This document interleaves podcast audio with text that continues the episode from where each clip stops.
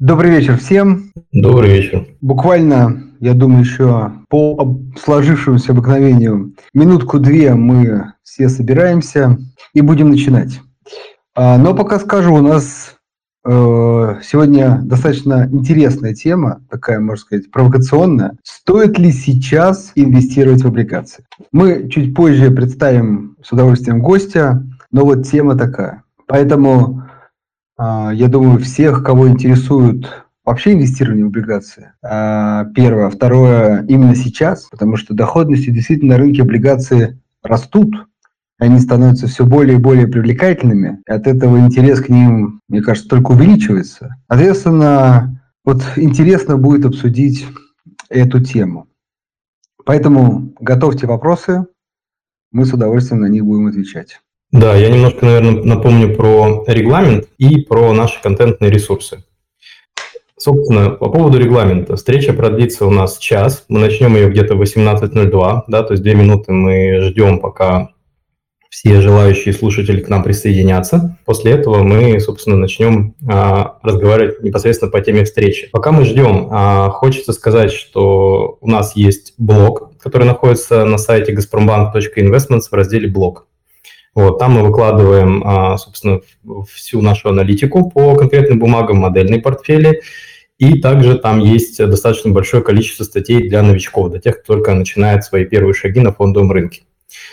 А, по традиции также скажу, что все записи наших подкастов доступны на а, ресурсах Яндекс Музыки, в наших социальных сетях, в том числе ВКонтакте, в Фейсбуке. Вы можете подписываться на наши группы и оставаться в курсе событий, плюс переслушивать то, что, возможно, вы пропустили. А также перед началом хочется сказать о сложности мероприятия. Мы всегда а, каждому мероприятию присваиваем а, уровень сложности для того, чтобы люди, которые к нам подключаются, понимали, насколько а, глубоко им нужно быть погруженными в тему фондового рынка, чтобы эта беседа была для них интересна. Вот. Делаем мы это по очень, простой шкале, а, просто, среднее и сложно. На мой взгляд, сегодняшняя наша беседа, она будет где-то в разделе средний, да, то есть э, два из трех по уровню сложности. Но, собственно, опять же, в процессе дискуссии какие-то вопросы могут быть затронуты и, собственно, которые могут быть там достаточно специфические, мы тоже на них отвечаем. По поводу вопросов. Э, перед тем, как начать, собственно, мы выложили пост, э, в котором есть возможность в комментариях оставлять свои вопросы, поэтому если у вас по ходу дискуссии будут появляться э, какие-то темы, которые бы вам было интересно обсудить, не стесняйтесь задавать свои вопросы в комментариях. Ну и по традиции, где-то после 30-40 минут нашей беседы мы обратимся к нашим слушателям, и те, кто поднимут руку, собственно, мы дадим им слово, и они смогут спросить у нас и у нашего гостя а, какие-то интересующие проблематики. Андрей, а, представь, пожалуйста, нашего замечательного гостя сегодня. Удовольствием. А, сегодня у нас в гостях Алексей, Алексей Астахов, CFO Велес Капитал. Алексей, добрый вечер. Да, добрый вечер всем.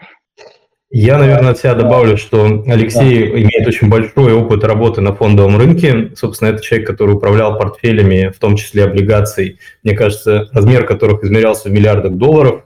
Собственно, Алексей, можешь немножко рассказать про свой бэкграунд, ну и так, в качестве знакомства с э, приглашенным гостем.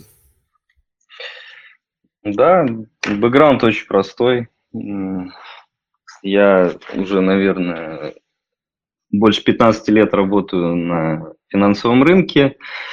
И в свое время прошел путь от э, трейдера э, валютного, hard forex, что называется, да, до э, начальника казначейства, теперь финансового директора, то есть э, за свою такую вот э, карьеру, наверное, торговал, в принципе, всем чем угодно, начиная от э, валютных пар, и заканчивая криптовалютами. А, естественно, облигации тоже а, были в моем на радаре, да, и, в принципе, значительную часть карьеры посвятил, посвятил торговле облигациями, в том числе еврооблигациями, а, в банках э, крупных российских, и, в принципе, готов с вами поделиться своим пониманием рынка финансового. Спасибо большое, Алексей. Ну что, наверное, мы тогда да. будем начинать. Да, давайте начнем, да. Я как раз говорю, вот, вот этот опыт, если можно, Алексей, расскажите, пожалуйста, ваш взгляд на рынок облигаций как инструмент в частности. Смотрите, если мы сейчас говорим про этот рынок, то мы должны понимать, для кого этот рынок мы сейчас описываем.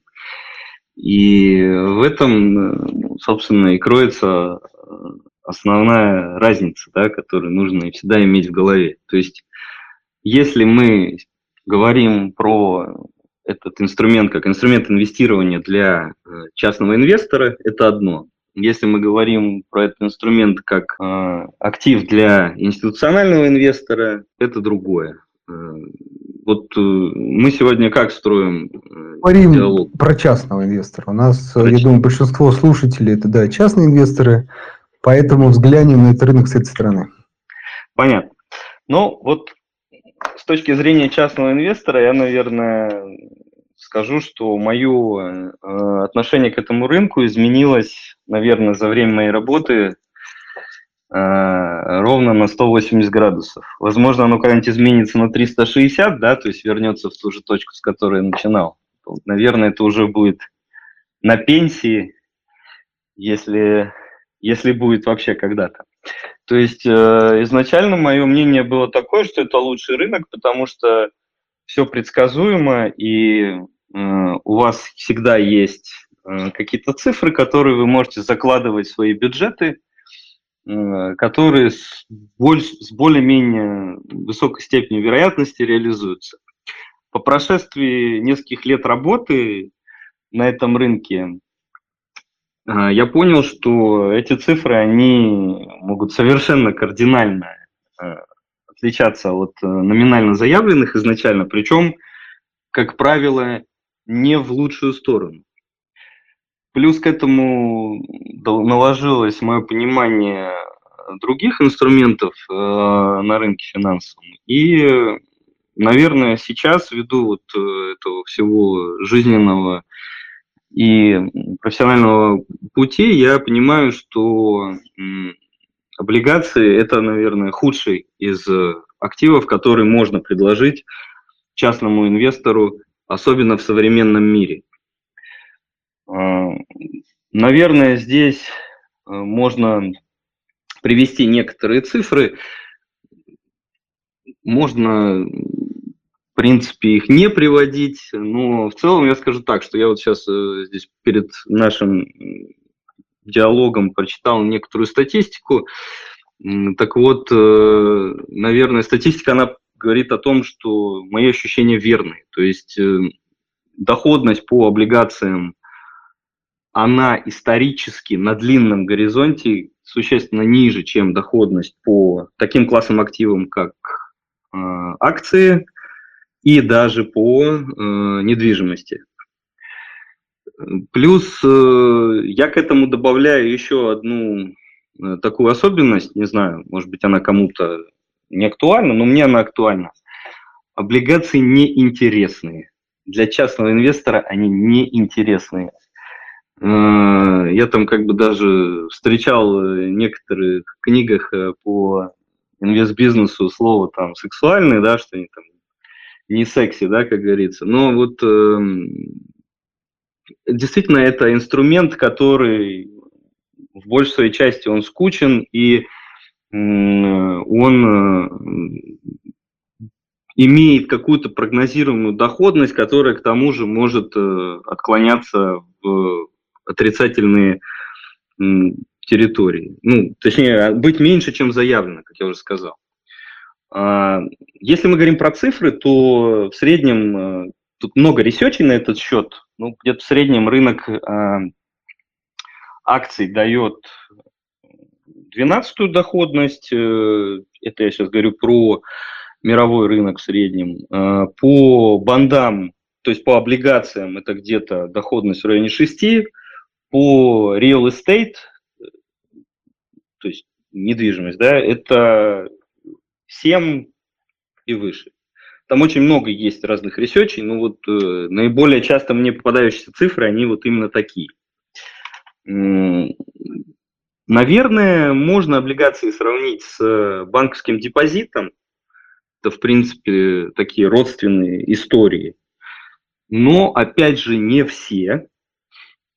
И э, на самом деле, когда говорят, что у облигаций риск такой же, как у банковского депозита, понятно, что нужно смотреть на рейтинги эмитентов, э, рейтинг банков, которым вы держите деньги, но плюс-минус, э, по большому счету, э, там доходности с учетом э, вероятности дефолта, они плюс-минус одинаковые. А вот э, очень часто, когда у нас происходят э, просадки рынка, Э, серьезные, это там бывает, наверное, раз в 5 лет, э, там, раз в 10 лет серьезные очень, да, э, то, как ни странно, рынок облигаций, он в какие-то моменты критические выглядит абсолютно нездоровым, вы просто не можете там в дни пика кризиса по нормальным ценам выйти вообще ниоткуда, кроме как из суперконсервативных бандов облигаций. Вот. И вот очень часто в этом смысле они проигрывают банковским депозитам. Я сейчас уже, наверное, не подразумеваю, что у нас может быть какой-то бэнкран в стране, ну, то есть когда вкладчики осаждают банки, да, более-менее у нас здесь Центробанк вычистил сектор.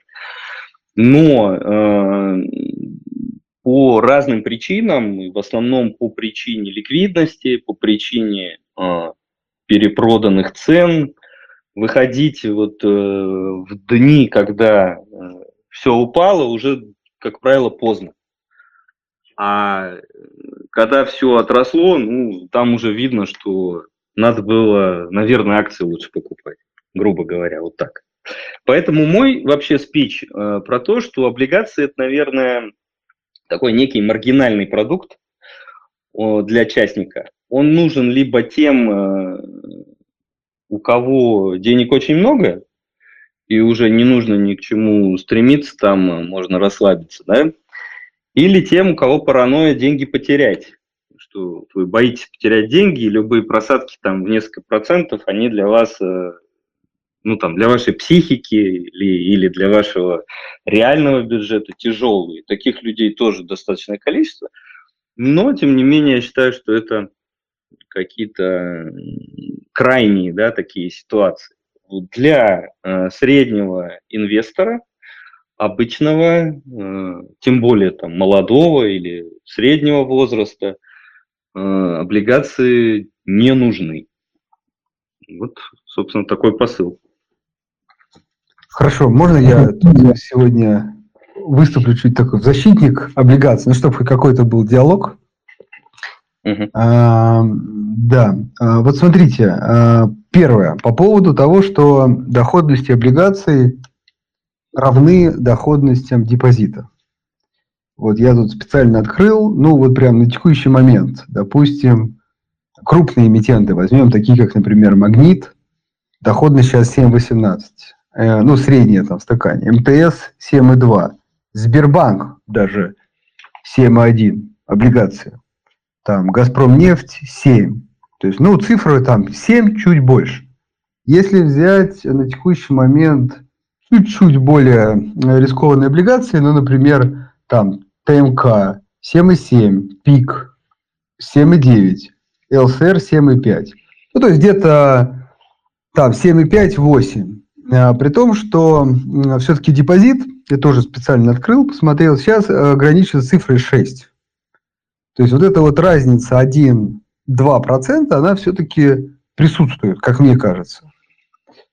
А, это первое. А, второе, а, ну, нужно помнить о том, что есть такой прекрасный счет, как ИИС, который как раз позволяет вложение в облигации еще увеличить за счет налоговых вычетов, и, и причем серьезно увеличить. Обычно это средняя цифра еще плюс 4%.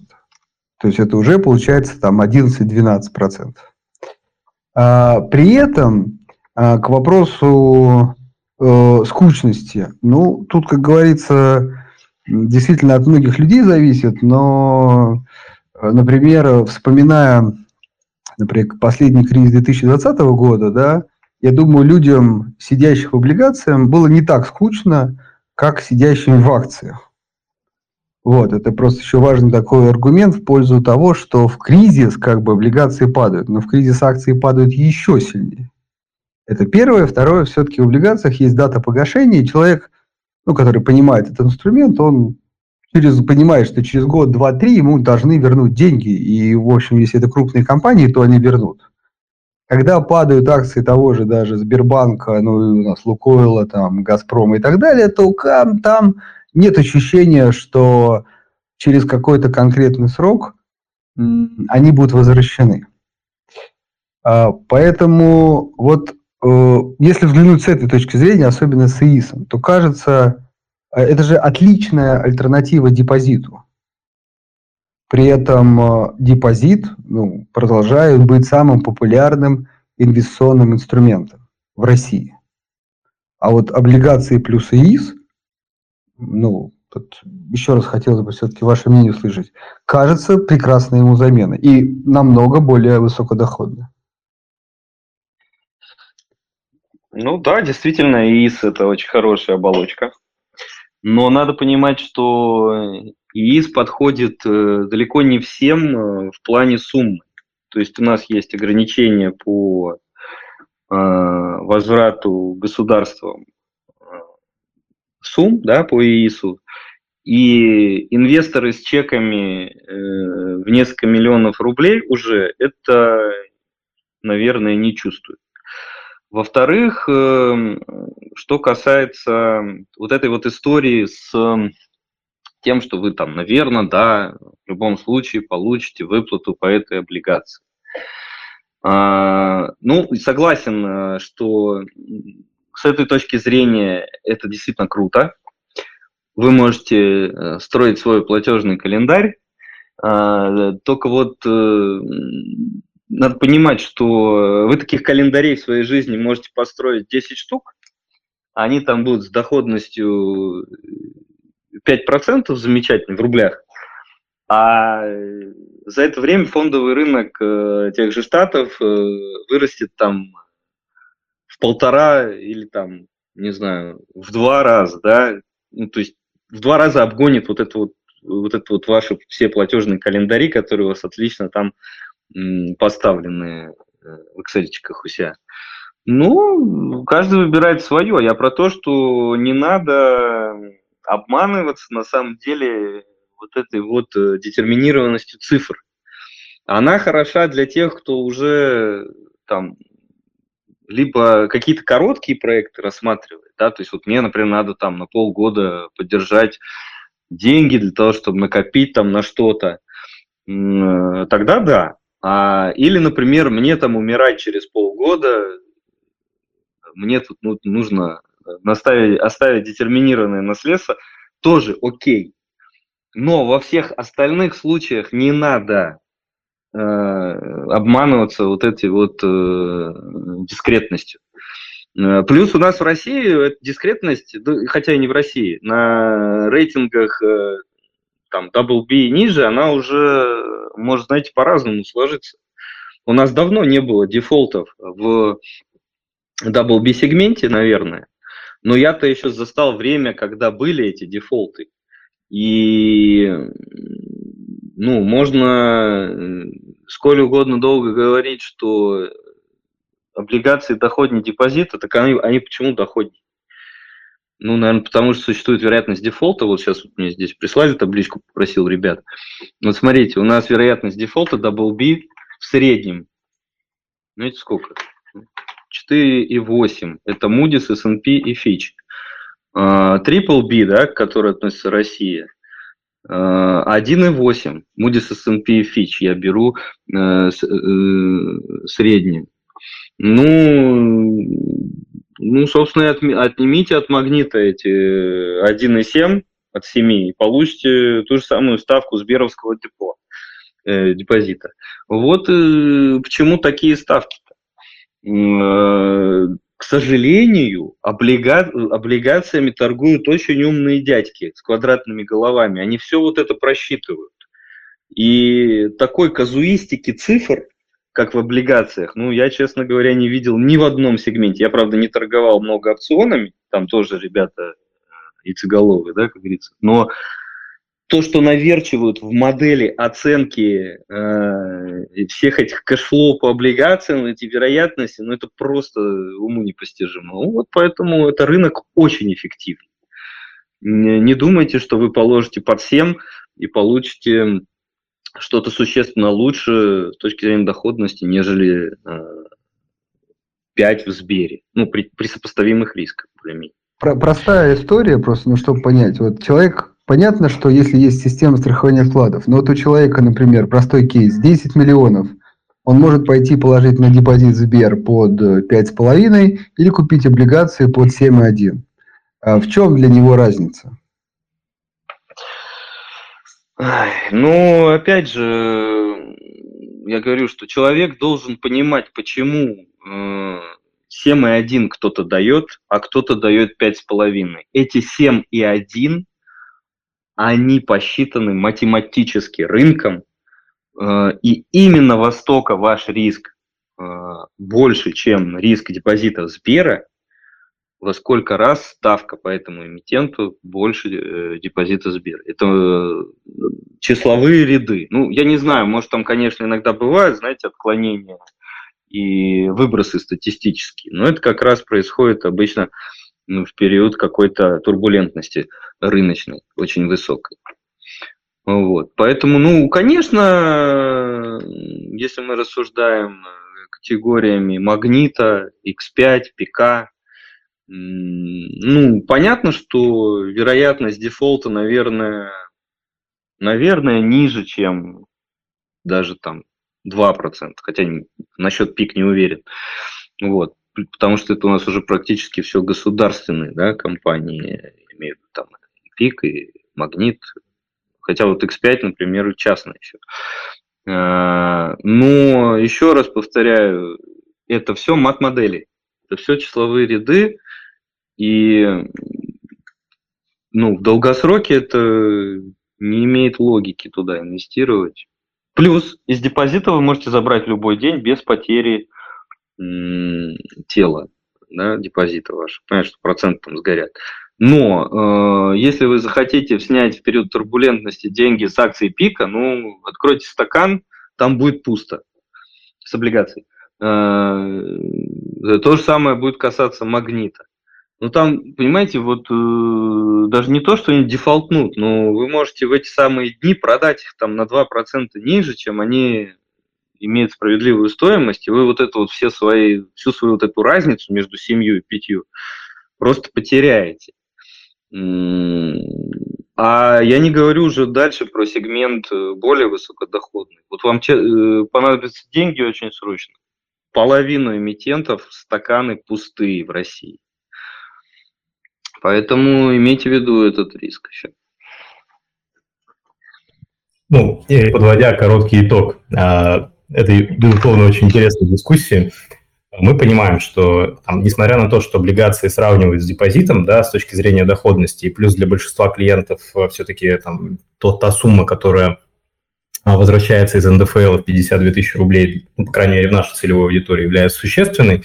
Тем не менее, там действительно Алексей, наверное, прав, что эта разница, она неспроста. Действительно закладывается страховка АСВ, да, вкладов до миллиона 400, в, и она тоже входит в стоимость, плюс возможность, соответственно, всегда забрать, там, только потеряв проценты. Действительно, облигации в этом смысле инструмент абсолютно рыночный, и та цена, которая будет, плюс та ликвидность, которая будет на рынке, да, это тот риск, который вы принимаете. Но здесь с Андреем тоже я не могу не согласиться, что с точки зрения там а, частного инвестора, если вы планируете какие-то короткие операции там, и вам нужны деньги, и вы готовы ждать до погашения, то при мы там все с этим согласны, риски там, дефолтов э, эмитентов крупных, да, эмитентов надежных, они достаточно низки, плюс они лечатся там диверсификацией портфеля. То есть речь о том, что покупать там несколько бумаг да, против э, того, чтобы класть все в, одну, в одного эмитента. Поэтому в этом смысле кажется, что и тот, и тот инструмент имеет право на жизнь, Но, опять же, тут с Алексеем сложно спорить, что если вы готовы на волатильность, если вы готовы там, в долгосрочной перспективе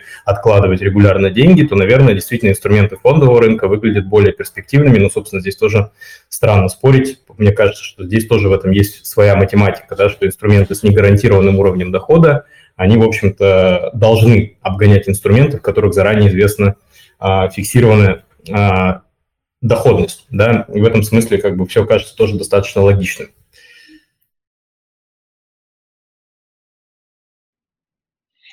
Да, все правильно. Я вот на самом деле здесь э, хотел бы еще ребят предостеречь от всяких ВДО. Не знаю, хотите поговорить на этот счет? ВДО – это высокодоходные облигации, да, то есть это сегмент маленьких эмитентов, которые платят потенциально гораздо большую доходность, чем эмитенты крупные, да, при этом выпуски маленькие, компании сами по себе по бизнесу тоже сильно меньше, чем а, так называемый prime, да, то есть э, эмитенты первого эшелона. Я думаю, что можно об этом поговорить, если тем более вопросы у нас в чате будут, мы обязательно эту тему можем затронуть. Пока э, я бы еще уточнил, Андрей, у тебя есть, может быть, вопросы к Алексею по поводу там, так, текущей нашей темы беседы. Я бы, да, не, я как раз бы вот э, про ВДО тоже бы ну, дал бы слово Алексею, потому что действительно очень важная тема, и тут тоже интересное мнение я бы, на эту честно, немножко там, жалея слушателей, дал бы подводку, наверное, к, к тому, о чем будет говорить Алексей. А, действительно, последние два года в России очень бурно развивается сектор высокодоходных облигаций. То есть э, московская биржа регулярно а, выпускает помогает в организации выпусков бумаг, например, там, на суммы для облигаций достаточно маленькие, да, то есть если посмотреть там какие-то крупные выпуски, они могут измеряться там в нескольких десятках миллиардов рублей. Вот. А сектор ВДО, он а, выпускается от 300 миллионов и где-то до миллиарда, да, то есть в одном облигационном выпуске. И там могут быть компании, которые, там, например, региональные какие-то ритейлеры, очень, ну, то есть, э, которые не работают там по всей России, работают там строго в каком-то э, там, регионе, да, и поэтому размер их бизнеса скорее можно оценить как средний или ближе даже там, к небольшому относительно, по крайней мере, других а, а, компаний, которые торгуются на фондовом рынке. И сейчас таких выпусков появилось действительно много. Они выглядят очень привлекательно, потому что они дают доходность, там, например, которая в два раза выше, чем банковский депозит. Да, и это уже там, для частного инвестора является таким красной тряпкой и к этому рынку заставляет там, присматриваться более пристально. При этом там действительно есть много внутренних э, рисков. Я вот, наверное, на этом бы передал слово Алексею, мы бы поговорили об этом достаточно своей специфическом сегменте рынка облигационного. Да, да, спасибо большое. А, здесь э, на самом деле в России происходит, э, в моем понимании, колоссальная разводка сегодня инвесторов. Может, это очень грубо прозвучит, там у нас целый комьюнити есть этих ребят, которые в ВДО инвестируют и которые ВДО э, размещают. На самом деле там нужно держать ухо востро, ну просто там в 10 раз тщательнее оценивать все, что вы делаете в ВДО. Э, смотрите, то есть когда у вас, вообще, когда вы покупаете облигацию, а, эмитент вам говорит, ребят, я тут бизнесом занимаюсь, я как бы умею риски оценивать, вы, пожалуйста, мне поверьте, я там уже 10 лет э, в бизнесе, все в курсе вообще, что как происходит.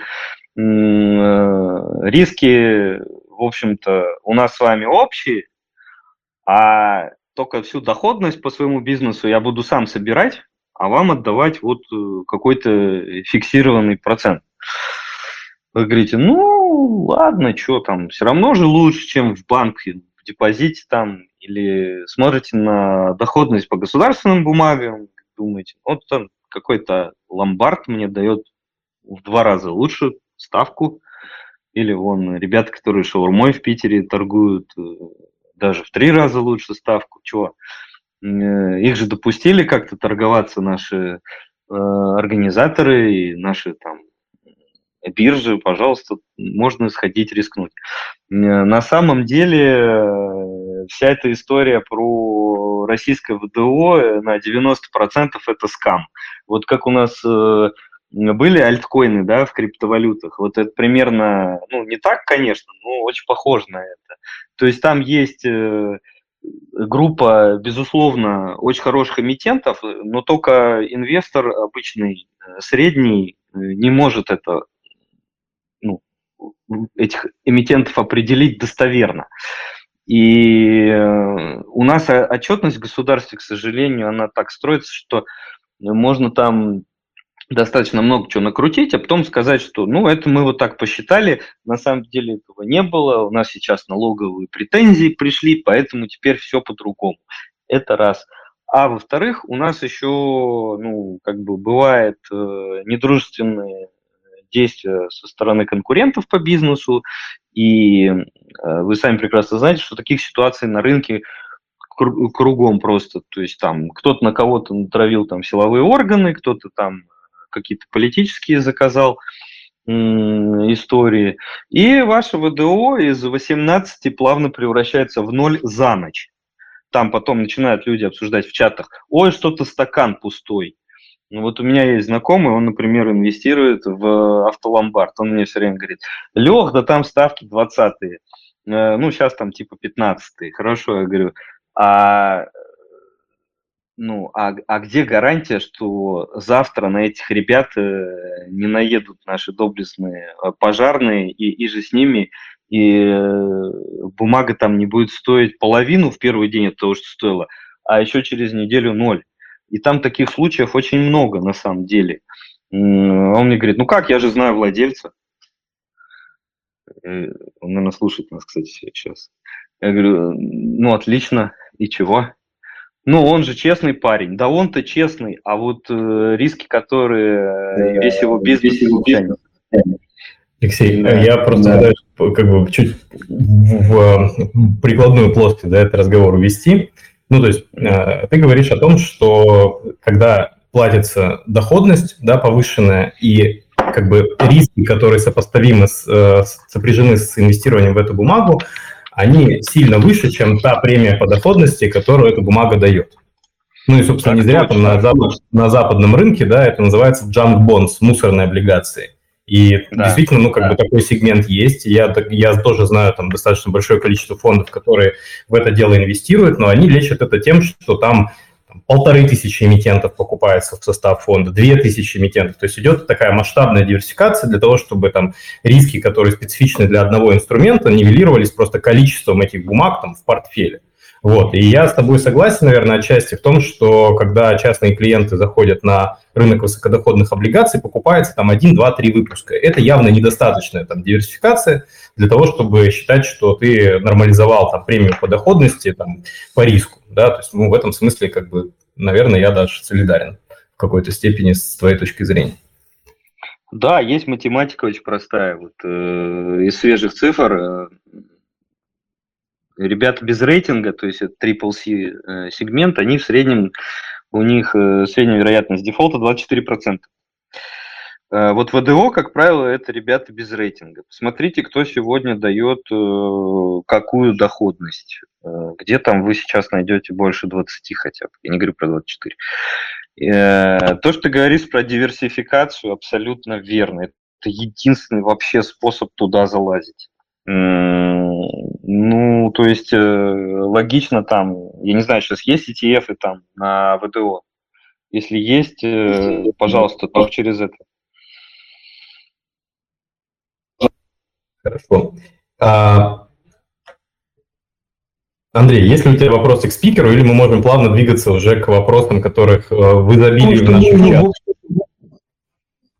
Да, мы прошли, в общем. Я предлагаю дать слово слушателям и, собственно, послушать... Прежде чем мы дадим слово слушателям, я позволю зачитаю несколько вопросов из э, тех, которые прислали нам в текстовом формате, пока там, собственно, Кирилл работает с людьми, которые поднимают руку для того, чтобы задать ему вопрос голосом. Вопрос первый от Дмитрия. Учитывая, что Центробанк планирует постепенное поднятие ставки, есть ли смысл покупать облигации сейчас или лучше дождаться, пока цикл, собственно, повышения ставок пройдет? Да, то есть, э, ну, я коротко, наверное, прокомментирую, что не всегда, наверное, до конца понятно, когда цикл процентных ставок в повышении завершен, да, поэтому это всегда, как бы, мне кажется, такой индивидуальный выбор и тоже определенная зона такая, так сказать, риска принятия решений, что вот сейчас уже подняли и больше поднимать не будут, или будут еще поднимать. И второй вопрос – это то, на какой срок и зачем вы инвестируете деньги в облигации, да, ну, на мой, опять же, взгляд. Потому что если вам нужно, например, разместить деньги на полгода, ну, то есть э, как бы хоть какая-то ставка, которую дает э, там, сегмент, например, коротких облигаций, гораздо лучше, чем просто сидеть и ждать, э, что называется, в деньгах. Вот. Может быть, коллеги, у вас есть что-то прокомментировать по этому вопросу. Имеет ли смысл покупать облигации, пока ставки еще поднимаются? Ну, ответа Алексея, очевидно, нет. В принципе, как когда Да, вот Дмитрий, ты правильно сказал, что вот этот цикл, а, все же умные как бы считают, что они все знают. На самом деле цикл идет, потом внутри этого цикла еще подцикл, а сегодня вот у нас глава ЦБ или вчера сказала, что а теперь у нас нет таргета по инфляции 4, а теперь он может быть 6. И новый цикл начался прямо вчера. Э, никто не знает достоверно, э, когда эти циклы начинаются и заканчиваются. Поэтому нет смысла инвестировать сейчас тем более. Ну, вообще, в целом, если говорить про твое отношение, ты считаешь, что ставка по рублям, именно вот как э, частный инвестор, где цикл повышения становится? То есть, ну, вот, вот текут, если посмотреть на информацию, которая доступна сейчас. Вот Смотрите, поднимут... Ну, да-да-да. А, здесь э, самая сильная вообще история во всех э, вот этих фондовых цифрах – это возврат к средним. То есть э, mean reversion, да, так называемый по-английски. Вот этот возврат к среднему, он вообще рулит рынками. Вот э, у нас сейчас э, там год, два, три была достаточно низкая ставка инфляции, она была исторически низкая. Э, она действительно имеет тенденцию снижения вообще в целом в мире, и у нас показатель инфляции. Но э, мое мнение, что мы сейчас слишком сильно отклонились в сторону низких ставок по инфляции. И по миру, и по России тем более. А, поэтому сейчас мы пойдем, скорее всего, на инфляцию 7. А, это в России еще там куча факторов к этому примешивается, там монопольное положение и ну, там, основных акторов да, на рынке и неэффективность там, каких-то процессов в экономике. Но вот мин реверт, вот это, то есть возврат к среднему, средний, я не знаю, сколько сейчас, честно, сейчас не готов цифру назвать, но в моем понимании это где-то там в районе 9, наверное, там последнее десятилетие. Мы, может, не пойдем на 9, но мы пойдем на 7. И нам еще поможет в этом импорт инфляции, то есть у нас э, иностранные товары тоже дорожают ввиду разных факторов, там, монетарных, немонетарных. Э, но вот сейчас прямо ну, полнейший бан должен быть в ваших портфелях на приобретение бандов э, в какой-то средний срок, долгосрок точно. Спасибо. А, следующий вопрос.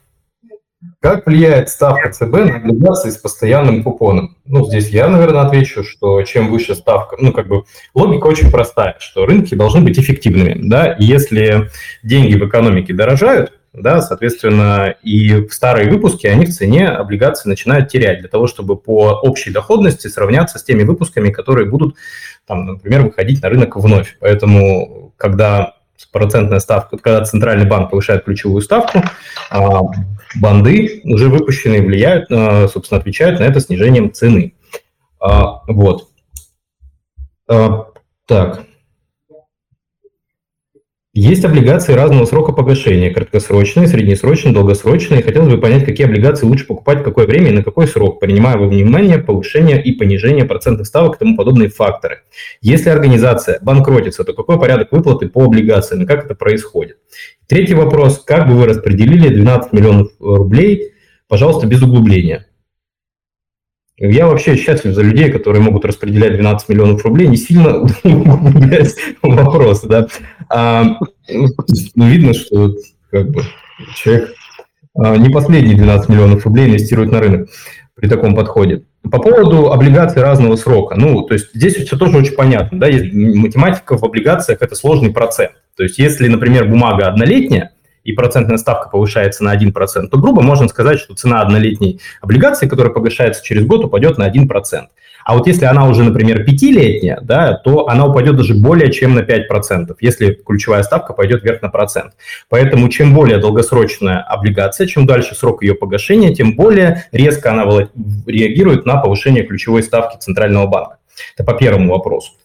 Если облигация, если организация банкротится, то по бандам а, идет выплата в первую очередь по сравнению с выплатами акционеров, но после выплаты налогов, зарплат и, соответственно, там всех вот таких вот а, платежей. Поэтому а, претендовать, наверное, на, ну, рассчитывать на то, что а, по облигациям в случае банкротства компании будет какая-то такая близкая к номиналу выплата, я бы, наверное, не стал. То есть понятно, что если компания банкротится, то, скорее всего, это очень больно отразится на порядке погашения облигаций. По крайней мере, мой опыт об этом на рынке говорит. Может быть, Алексей, ты тут что-то добавишь? Я здесь могу Я добавить бесконечно просто вообще на этот счет.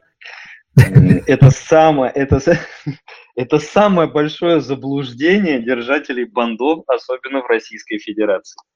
А, вот, вот, э, то есть я думаю, что ну ладно, там, когда э, будет э, банкротиться компания, акционерам ничего не останется, а облигационеры заберут что-то. Ну, знаете, наверное, там, за время, которое я провел на рынке, занимаясь облигациями, я там не так много случаев видел, когда облигационеры оставались с чем-то по, по сравнению с акционерами. То есть все страдают у нас одинаково. Поверьте, российские компании могут активы выводить очень, очень хорошо, хорошо, даже из-под Э, банкротных, предбанкротных историй. И, конечно, если мы говорим про нормальное корпоративное управление, то, конечно, вы должны быть защищены лучше.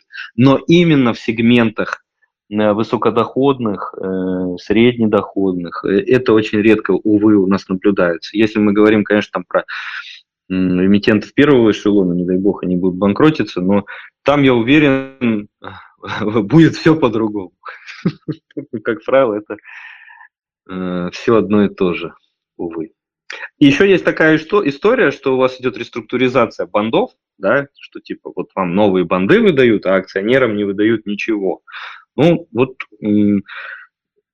эти новые облигации, как правило, которые выдаются, они такие графики погашения имеют, что там, ну, вашим детям в лучшем случае что-то перепадет это из практики, там э, на десятилетия растягивают выплаты с основными объемами в конце этих десятилетий, а потом еще и новую реструктуризацию к этому графику применяют. Поэтому на этот счет не обманывайтесь.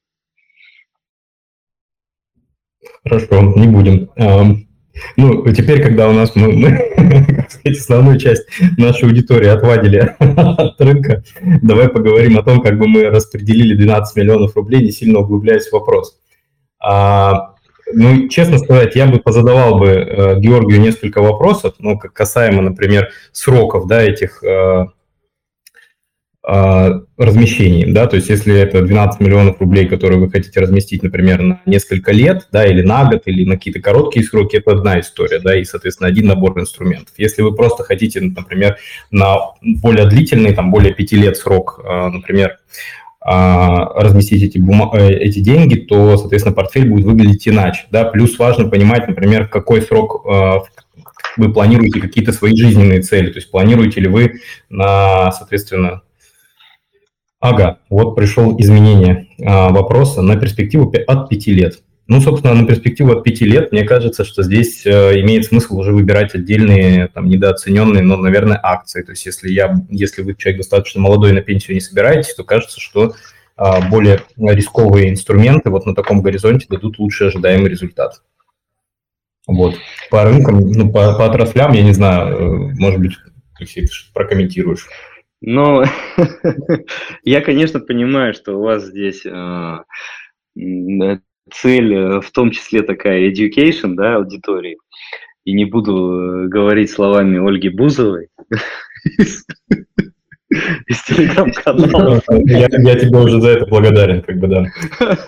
Этого. Да. Но, конечно, если говорить серьезно, то у вас в портфеле акции должны составлять основу вообще, кор вашего всего этого портфеля. А если вы дальше не уверены, ну, основа это что, 60%. Что касается отраслей, если не хотите думать, покупайте то, что покупают все сейчас. То есть э, не думайте, что вы умнее, чем э, рынок. Э, покупайте просто то, что э, популярно на данный момент.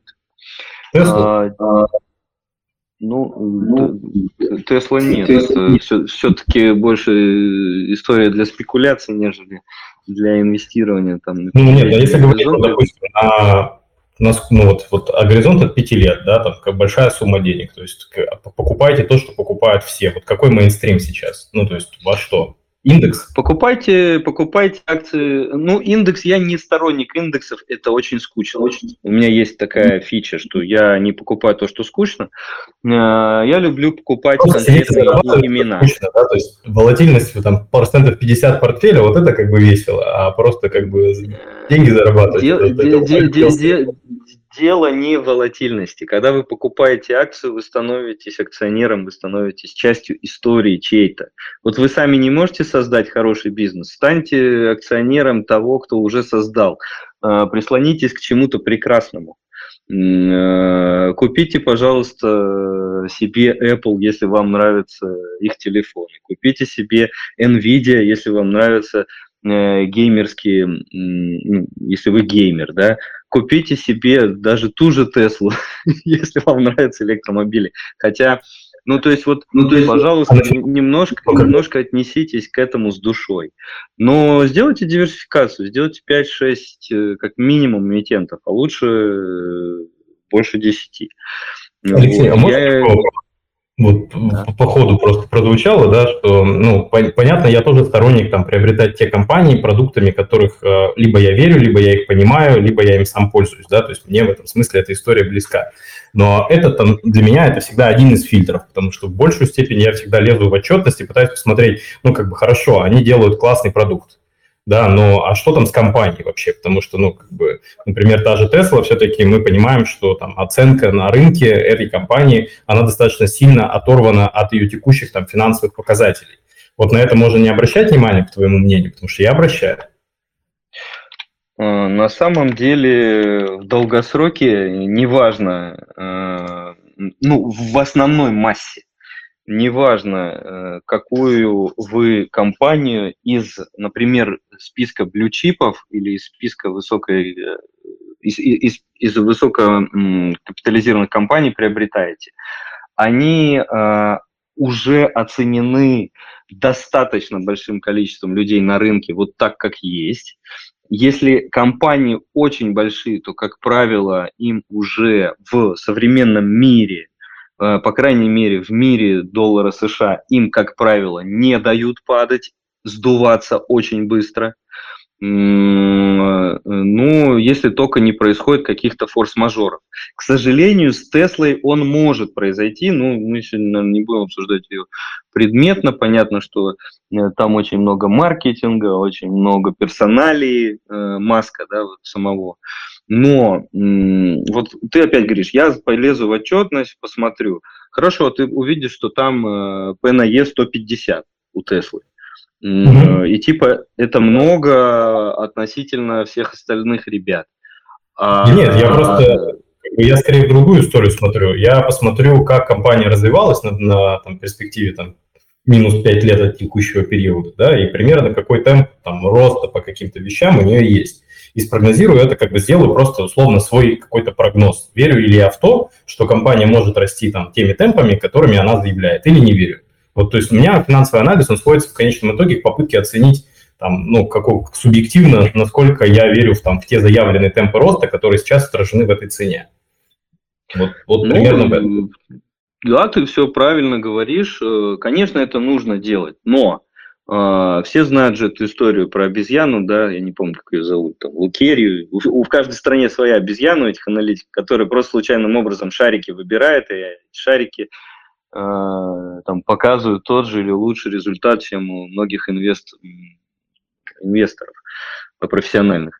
А, я про то, что можно делать глубокий анализ, менее глубокий, но на компаниях большой капитализации это не будет сильно, если вы много эмитентов набираете, не будет сильно влиять на ваш итоговый, итоговую доходность.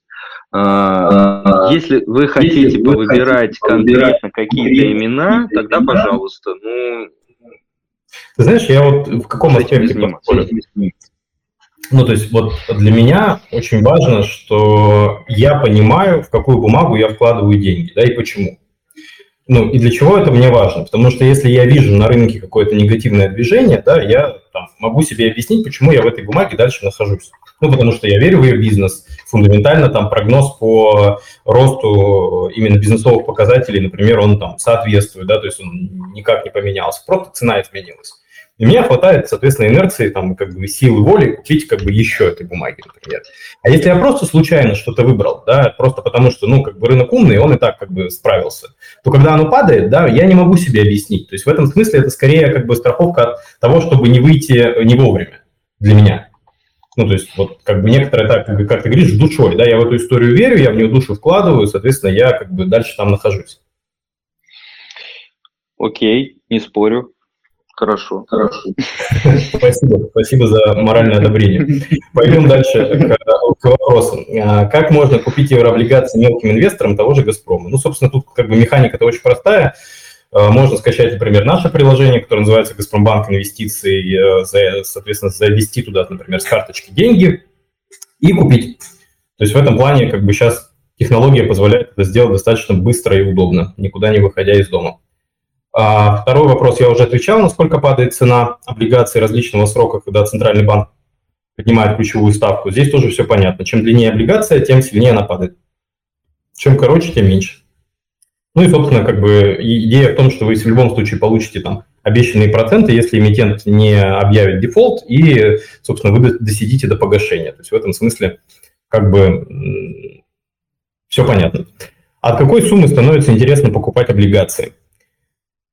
А, мне кажется, что сумма у каждого Оксана должна быть своя. Да? То есть вот мы здесь обозначили определенные ценовые ориентиры по доходности тех или иных эмитентов. И вы понимаете, что, например, вот 7%, да, ну вот грубо, там, 7 плюс-минус. Вот. А, если вы инвестируете 1000 рублей, то в год вы получите 70. Да? То есть, собственно, интересно ли вам ради 70 рублей инвестировать 1000? Ну, как бы, если ответ «да», то, собственно, можете и от 1000 рублей инвестировать. Если, соответственно, ответ нет, то определите себе э, какую-то сумму, с которой вам уже интересно получать вот этот фиксированный доход. Мне кажется, что здесь это как бы вопрос скорее к вам. А, при каких... А, вот, кстати, интересный вопрос. Мы его не затронули, э, Алексей. Как, э, при каких обстоятельствах стратегии инвестирования при каких стратегиях инвестирования, прошу прощения, могут быть интересны облигации с переменным купоном? Это же отдельный класс есть есть фиксированный купон, а есть купон, который привязан к чему-то, например, к ставке инфляции или к индексу потребительских цен, ничего-нибудь такого плана. Вот. Ты их тоже, да, как бы не рассматриваешь как инструмент. Ну, эта история очень специфическая. Она не нужна частнику. Она нужна хорошим пенсионным фондам, которые заботятся о том, чтобы получить хороший бонус э, в конце года и сказать, ну видите, мы же не хуже рынка. Видите, мы же примерно как ставка сработали. Э, действительно, там э, есть интересные инструменты, ставки Руония прежде всего привязаны. Это ставка, по которой банки в России друг другу сужают деньги, первоклассные банки. Э, но это вообще не инструмент э, частника. То есть э, вот там доходности в районе 5,5-6%. То есть, я повторяю, это инструменты пенсионных фондов. И стратегия здесь может быть одна только, при которой эти инструменты интересны. Не потерять много. Вот и все. Потому что, знаете, та инфляция, которую нам заявляет э, Росстат сегодня, еще не факт, что такая есть. Поэтому даже если вы по официальной инфляции получаете доход, это не значит, что вы ничего не теряете. Здесь аккуратнее. Здесь аккуратнее. Ну, здесь вопрос еще в том, что инфляция, да, я тут чуть твою мысль разовью, она у каждого своя. на самом деле моя инфляция да, от инфляции Алексея может отличаться, потому что я покупаю одни там, одну корзину товаров, Алексей другую, да, и цены на нее, собственно, внутри этой корзины, они могут меняться. Поэтому в этом смысле как бы есть просто некоторая методика расчета а, там, инфляции, которую публикует Росстат, да, но в целом а, как бы каждого, у каждого человека, который актор на рынке потребления, у него инфляция, она немножечко своя, потому что она зависит от той корзины товаров и услуг, которые вы приобретаете. И там могут цены меняться немножко по-другому, чем а, тех корзинах, которые выбирают в качестве индикатива. А, Евгения говорит, высокодоходные облигации вроде хотели сделать только для квалифицированных инвесторов, но пока не делают. А почему? Вот. Ну, на самом деле инициативу, вот, честно, я поддерживаю, да, действительно, это рынок, который, э, ну, как бы, который требует, наверное, какого-то регулирования, да, а, более, наверное, строгого, чем есть сейчас, в том смысле, что э, это действительно не все так просто, да, для того, чтобы вкладывать деньги в этот сегмент, нужно знать очень большое количество входящих данных, да, чтобы принимать эти решения взвешенно, объективно. Я вот, наверное, не знаю, как, бы, как я отношусь к тому, что там, надо его регулировать, надо ли делать его для квалов или не нужно. Совершенно точно как бы, каждый человек, который на этом рынке работает, должен для себя там, ну, как бы определенный уровень понимания выработать, чтобы быть на нем эффективной и э, не попасть на те риски, о которых мы чуть раньше говорили. Надо, вот, но... надо это все ограничивать. И уже делают, Дим, вот сейчас вот э, ЦП на этой неделе или там на той неделе уже начинает слать э, как раз э, комментарии относительно 192 закона про квалов и не квалов. Там уже, да, и там уже те, у кого рейтингов нет соответствующих, не попадают в бумаги, которые можно покупать.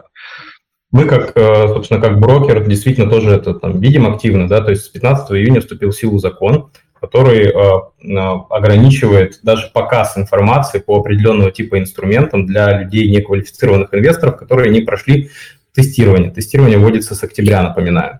Вот, для таких клиентов, собственно, там, доступными облигациями будут те, которых не ниже рейтинга, установленного Советом директоров, Советом директоров Центрального банка. Вот сейчас пока да, думают о тех, чтобы отсечь вообще тех, у кого рейтинга нет, для того, чтобы они по умолчанию там, клиентам даже были не видны, не то, что там с ними что-то делать. А, да. А, вот комментарий тебе, Алексей. Федор пишет. Отличный подход к облигациям, который сводится к тому, что облигация – это скучно, берите акции, если срок инвестирования достаточно длинный. Ну, а, ну, в общем, Федор правильно уловил твою мысль, мне кажется. Ну, да, правильно. И на самом деле... Да, извини, пожалуйста, я чуть цензуру. Угу. Позволишь, я договорю, да. Я хотел у тебя спросить, вот в, твоем, в твоей терминологии слово «скучно» я расшифровываю как э, доходности, которые ниже, чем, допустим, там реальная ставка в экономике, да, то есть основная претензия, как я понимаю, в том, что э, доходность, она не такая высокая, чтобы компенсировать там инфляцию и падение покупательной способности там той валюты, в, которой, в стране, в которой мы проживаем.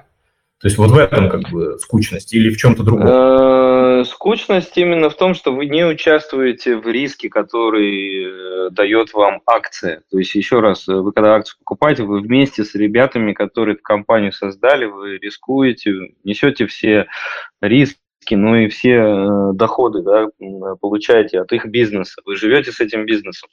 Э, какая, как, какое математический, математическое значение этой ставки? Оно везде разное, но в моем понимании, э, ну, наверное, в России это сегодня там от 15 годовых э, такой более-менее средний крепкий бизнес, он может приносить 15-20 годовых. Вот, э, наверное, вот так. Спасибо. И последний вопрос, который я в чате прочитаю, потом мы дадим слово нашим uh, уважаемым слушателям. Кстати, есть у нас поднятые руки? Кирилл, Андрей, есть или кто-то, кто хочет? Уже добавлено. Есть. Да, да, Кирилл, секундочку, буквально последний вопрос из чата и э, переходим к голосовому, голосовому общению.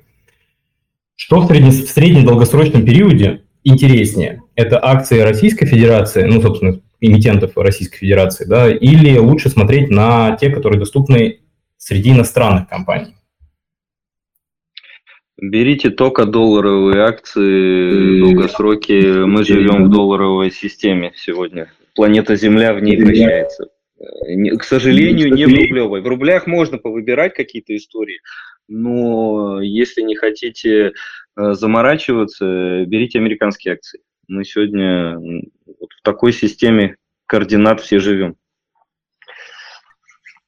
Ух, ух, спорный тезис, Алексей. Сейчас бы я поспорил, но Кирилл ждет. Кирилл, задавай свой вопрос. Добрый вечер. У меня вопрос такого характера. Допустим, я как бы такой долгосрочный инвестор, э, я в основном покупаю какую-то ну, там известную компанию, мне нравится, допустим, Microsoft. Но и сейчас я вижу, анализируя графики, что Microsoft на максимуме, поэтому я немного коплю кэш, откладываю, акции сейчас не покупаю. Вот и в такой ситуации имеет ли смысл как бы покупать краткосрочные облигации и для частного инвестора есть ли возможность купить какие-то краткосрочные облигации, чтобы как бы деньги просто не лежали кэшем. Просто я читал какую-то статью, ну, встречал такой совет – не просто держать кэш, а покупать краткосрочные облигации 1-3 месяца. Но, может быть, это пока что не мой рынок. И есть ли такая возможность? Ну, и интересуют облигации российского рынка. И, возможно, если я хочу, ну, коплю деньги на иностранные акции, покупать какие-то долларовые облигации, но невысокой стоимостью. Для такой ситуации... Хороший вопрос. Нет, ситуация понятная. Вот. Недавно мы в интерфейсе запустили возможность для наших клиентов торговать еврооблигации на которые, собственно, российских, опять же, эмитентов, но которые торгуются и платят доходность в иностранной валюте.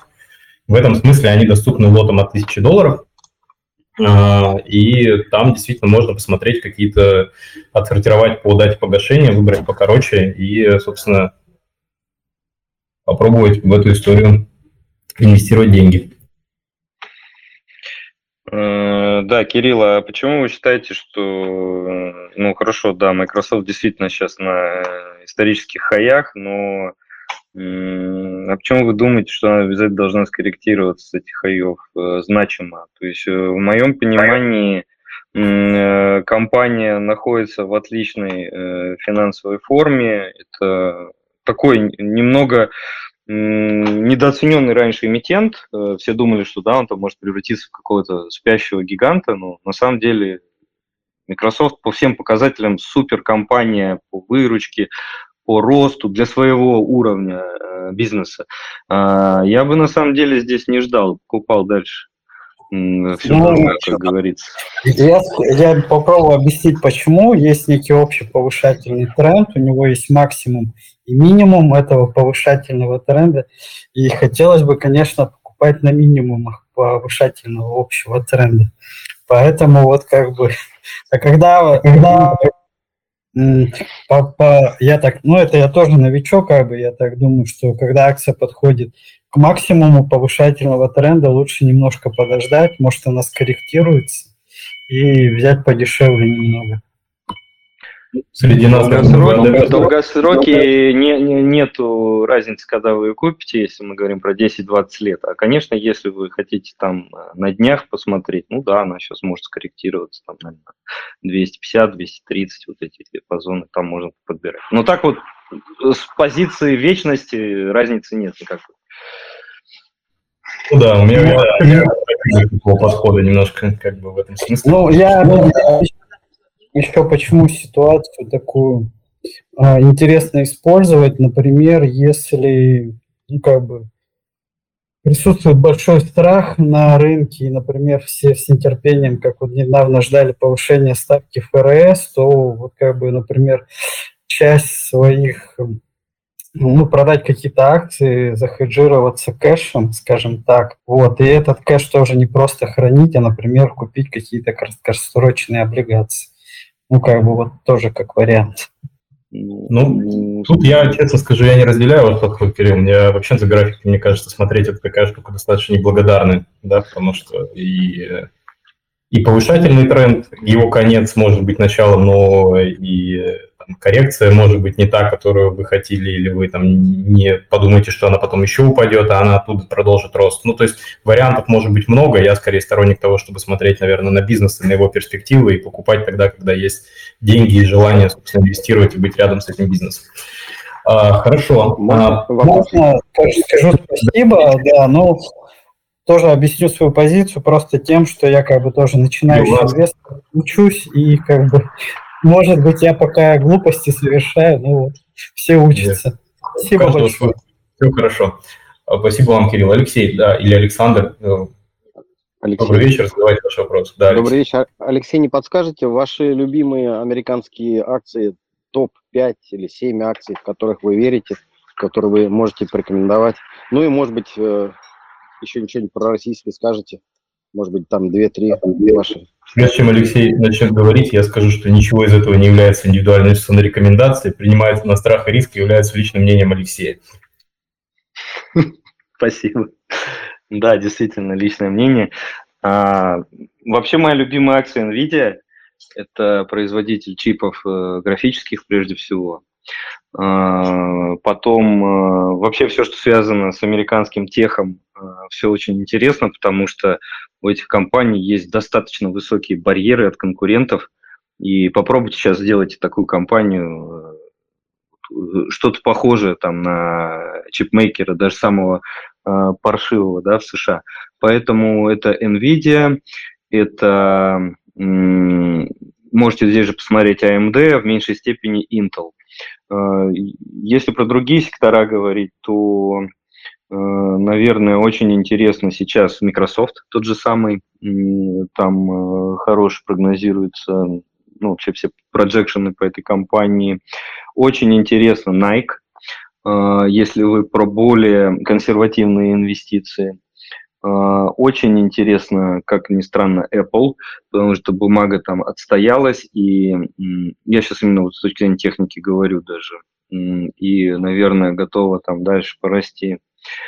А, если мы говорим про э, российские акции, здесь э, надо покупать то, что у нас лучше всего получается.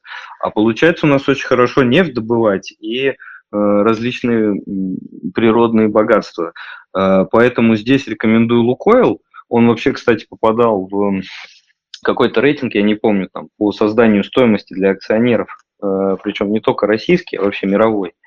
И это в первую очередь Лукойл. Во вторую очередь Яндекс просто как компания, которую приятно инвестировать, и все, что они делают у вас в смартфонах и в браузерах, это просто, я считаю, как по-русски-то, ну, произведение искусства, по сути. То есть мне очень нравится вот все, что делает Яндекс, там, за редким исключением. Поэтому Лукойл и Яндекс, э, пожалуйста, вот из российских. Спасибо большое. Андрей, ты как-то ты, ты, ты, ты с нами вообще? Да, да, да, не, я слушаю. Я, я, я, когда Андрей долго молчит, это значит, что он с чем-то кардинально не согласен, но не хочет спорить. Вот это, это, это я давно с Андреем как бы знаком, я за этим наблюдаю. Я нет, угадал ну, твою ну, не то, что я там э, кардинально, ну просто у меня есть свое мнение на это, конечно. Вот. Поэтому, ну, безусловно, мы же пригласили гостя, и, наверное, правильно, чтобы гость высказал свое мнение, вот. Мы-то, мы-то с тобой еще, так сказать, не раз выскажем свое. Вот. Поэтому я тут скорее даю слово и не, не спорю, это действительно так. Оксана, а, вы к нам добавились. Добрый вечер, задавайте ваш вопрос. Простите, я нечаянно нажала. Ничего страшного.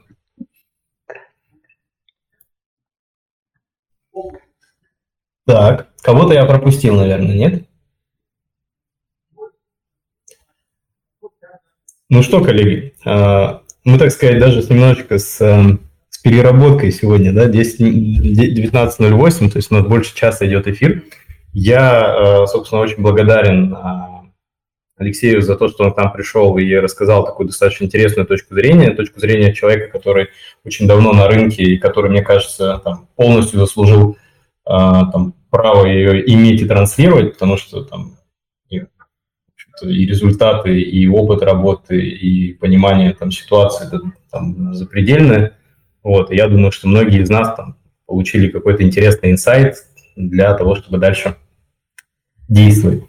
А, last call, что называется. Вот Вячеслав добавился. Вячеслав, если... добрый вечер, задавайте ваш вопрос. Добрый вечер.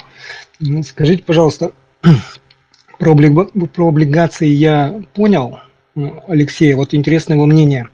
На э, там, год, от года до пяти лет имеет смысл, ну там или от двух лет, имеет смысл держать вообще э, наличку?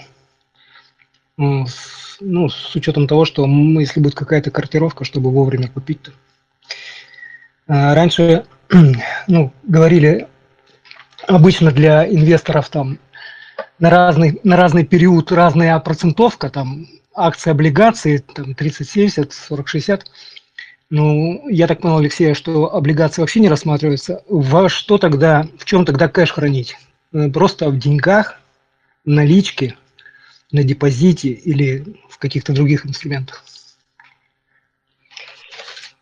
Да, спасибо за вопрос. Э, я думаю, что вот эти все истории с процентами, которые мы сегодня имеем в мире, там по долларам 3, по рублям 7, это истории про психологию. Э, на самом деле вы просидите два года в депозите или в облигации под 7, получите там 14-15% э, годовых, потом увидите, что сильно упал рынок акций – зайдете в него, он еще упадет на 20, прежде чем вырасти там, на 100. Э, поэтому все вот эти истории про то, что я не храню наличку, я храню в фикс инком проценте, который капает, это истории про психологию. А, вы никогда вовремя не узнаете, когда нужно входить в акции там, или в другие активы, в недвижимость, тем более в криптовалюты. А, пожалуйста, если вы хотите чувствовать вот психологически, что вам что-то капает, да, хорошо, давайте, тогда имеет смысл. Но чисто математически такие горизонты, как два года, вот при современных ставках, они нерелевантны, в моем понимании. Ну, э, по крайней мере, с той волатильностью, которая у нас есть на фондовом рынке, если вы потом хотите в него переложиться. Если вы не хотите никакой волатильности, то, конечно, и два года в фиксированном проценте это уже все-таки там 10-15 процентов.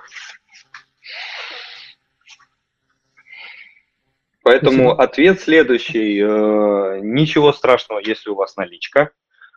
Э, лучше купите там лучше ничего не купите, чем э, купите, если вы совсем этого не, чем покупать, если вы это совсем не, не хотите вот ментально. Посидите в наличке, ну, хорошо, потеряете 5 годовых в рублях, ничего страшного.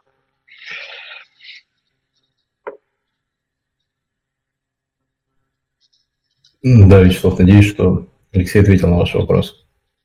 Мое понимание такое, что да, если действительно вы планируете весь портфель держать в конечном итоге в ценных бумагах, в акциях, да, например, всего, всего понятно. Да, то и, да, если еще раз повторю, если вы планируете в итоге весь портфель перевести в акции и, соответственно, в долгосрочной перспективе в них находиться, то кажется, что действительно там, во-первых, момент входа, он такой, как бы, ну, достаточно переоцененная штука, да, то есть скорее здесь важно там, анализ, понимание того, в какие бумаги вы хотите заходить, и заходить в них, э, собственно, с понятной идеей, да, и не смотреть особо на график цены.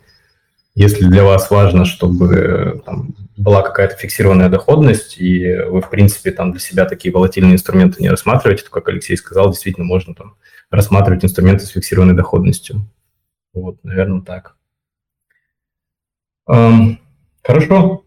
Ну что, коллеги, спасибо вам большое за эфир. Было очень интересно. Я думаю, что мы на сегодня, наверное, закончим. И так мы немножко перелимитили. А, напоминаю, что запись этого эфира будет доступна. Более того, в следующий вторник э, у нас уже следующий эфир. Мы традиционно выходим по вторникам и четвергам в 6 вечера.